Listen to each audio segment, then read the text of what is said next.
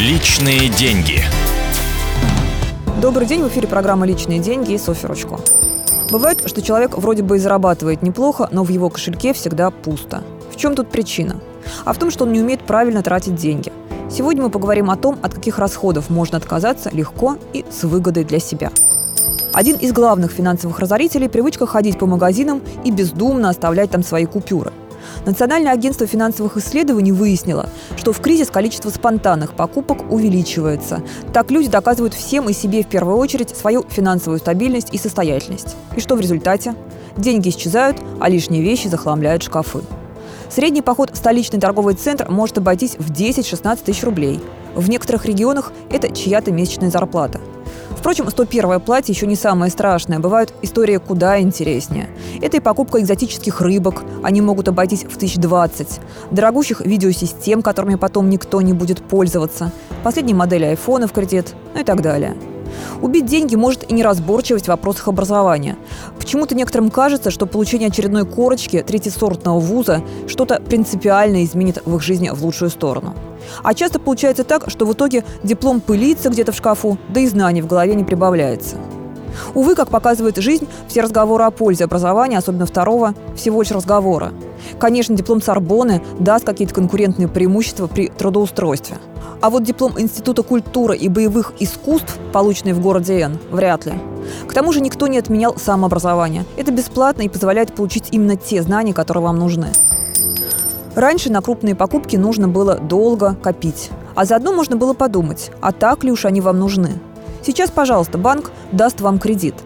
Кредитомания – еще одна финансовая болезнь нашего времени. Почему-то часто, беря кредит, люди не особо задумываются о том, что деньги банку надо будет отдавать, к тому же с процентами. И весьма немаленькими. И как обидно потом обнаружить, что заемные средства сгоряча были потрачены на вещь, которая по большому счету не очень-то и нужна – так что если у вас есть мечта, лучше попробовать не накопить. Не берите кредит на ерунду. Да и от кофе иногда имеет смысл тоже отказаться. Есть такое понятие эффект капучино. Это когда маленькие траты, которые как-то незаметны в повседневной жизни, потом вырастают в существенные расходы. Причем тут кофе? Все очень просто. Предположим, каждый день по дороге на работу вы привыкли выпивать стаканчик этого бодрящего напитка. Ну, казалось бы, какая ерунда, всего-то рублей 150. Но смотрите, за неделю набежит уже 750 рублей, за месяц примерно 3 тысячи, а за год уже 36 тысяч. Впечатляет? Но не расстраивайтесь. Личному финансовому планированию можно научиться. Это не так сложно. Например, можно установить на телефон приложение расходов-доходов. Поищите в интернете, найдете то, которое подходит именно вам. С его помощью будет легче понять, сколько денег вы тратите и на что – Смотрите правде в глаза и учитесь оценивать свой бюджет честно, помня, что копейка все-таки рубль бережет.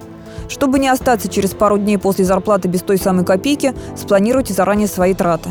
Сделать это можно так. От суммы, которую вы получаете в месяц, вычтите обязательные платежи. Это могут быть расходы на коммуналку, еду, кредиты и тому подобное.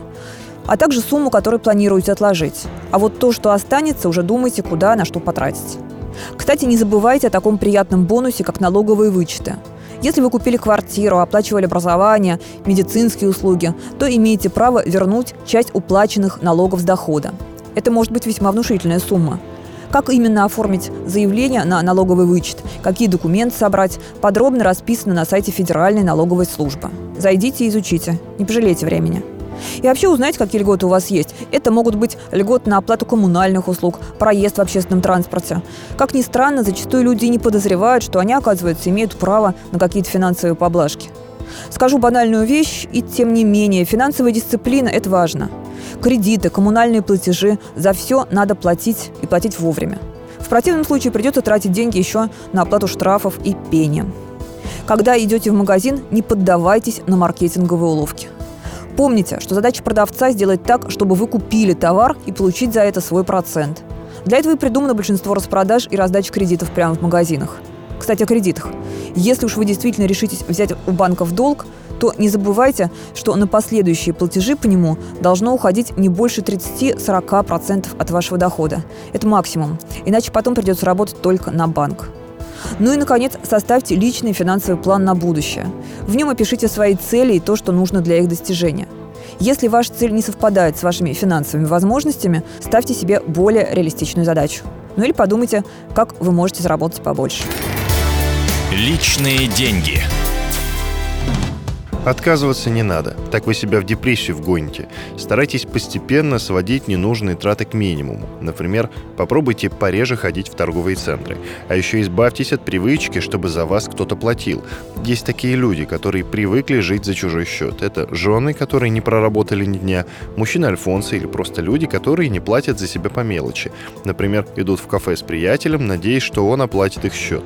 Халявщики, одним словом. Так вот, когда-нибудь эта финансовая лафа может закончиться, и тогда вы останетесь у разбитого корыта. Учитесь заботиться о себе самостоятельно.